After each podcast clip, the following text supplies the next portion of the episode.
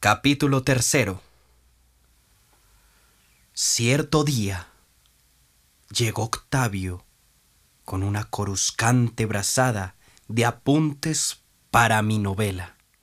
¿Cuáles? Oye, e- estuve en la librería. Hablé con Jorge. Piensa volverse. Ah, eso no puede ser. Atajó rápidamente mi egoísmo, previendo largos peligros. Me lo acaba de decir.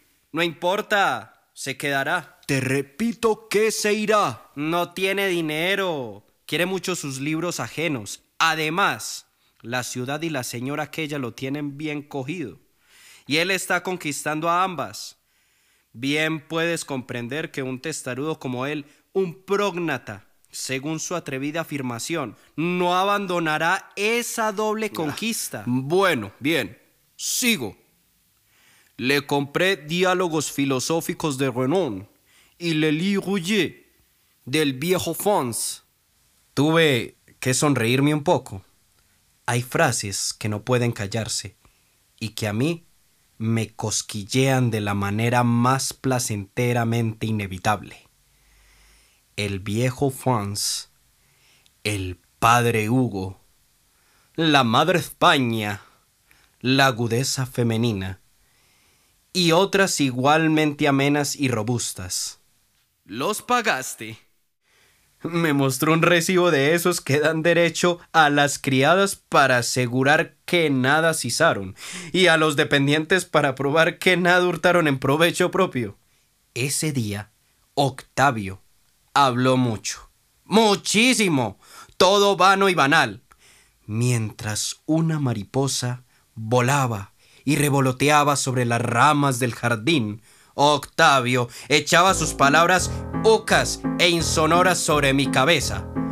Y había momentos en que yo sentía la mariposa volar dentro de mí, plumbea y fugitiva, como si sus alas fueran los vocablos tormentosos. Compraría un automóvil. Seguía implacable. Y juntos en las tardes de verano iríamos por la carretera hacia el río para mirar la puesta del sol sobre las aguas. ¿Has visto qué bellas son? Sí. Luego, también juntos regresaríamos por la calle de los pinos. ¿Has visto qué bella es? No. ¿Que no? Sí, sí. La mariposa corría allá afuera sobre las ramas del jardín y volaba dentro de mí, plumbea y fugitiva, como si el automóvil de mi amigo fuera a echarse sobre ella y sobre mi paciencia acabante. Todo esto y aquello y lo que perdono a ustedes, vano y banal, fue la coruscante brazada de apuntes que cierto día trajo Octavio para mi novela.